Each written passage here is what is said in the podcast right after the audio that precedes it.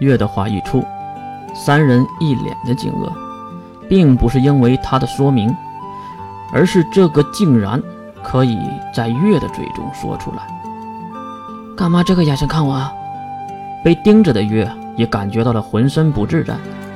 呃，那个彭奶，哎，刚要说点什么的三队长也是发现了水兵。这个不是水兵同学吗？水兵马上上前行礼，见过三队长。上一次搭救月的恩德，没齿难忘，所以这次算作还礼吧。三队长被说的愣了一下，然后才开怀大笑。哈，啊哈哈！哎，你小子可以啊，彭南，这是个情敌呀。啊！这话让水兵都有点绷不住了，毕竟有点太尴尬了。这个三队长，我们还是说点正事吧。水兵也只能岔开话题。三队长这时才开口说起这次的事件。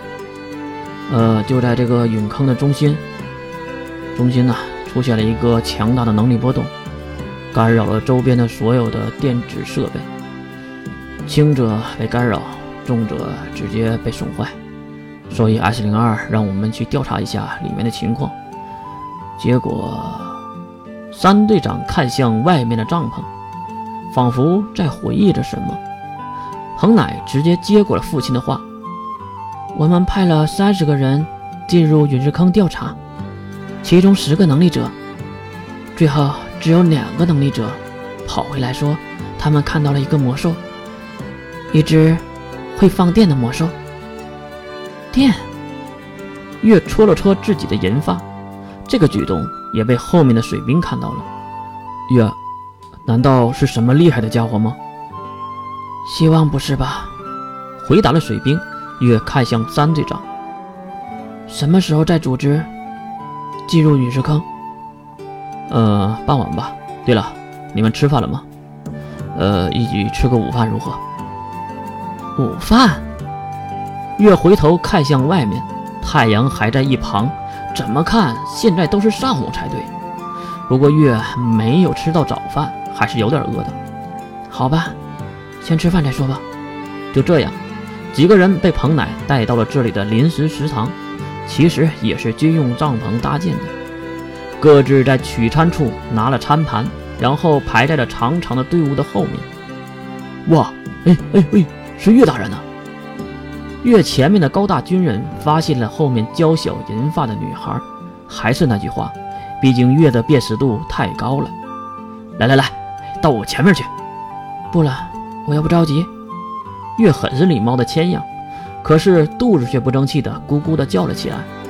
听到月的小肚子的嚎叫声音，军人们都开怀大笑起来。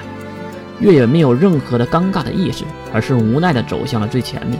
因为所有人都给他让出了路，来到最前面，打饭的军人挥起勺子，将咖喱倒入了月的餐盘。太多了吧？月吐槽的看着自己端着的餐盘。哎，看你那小身板，多吃点牛肉。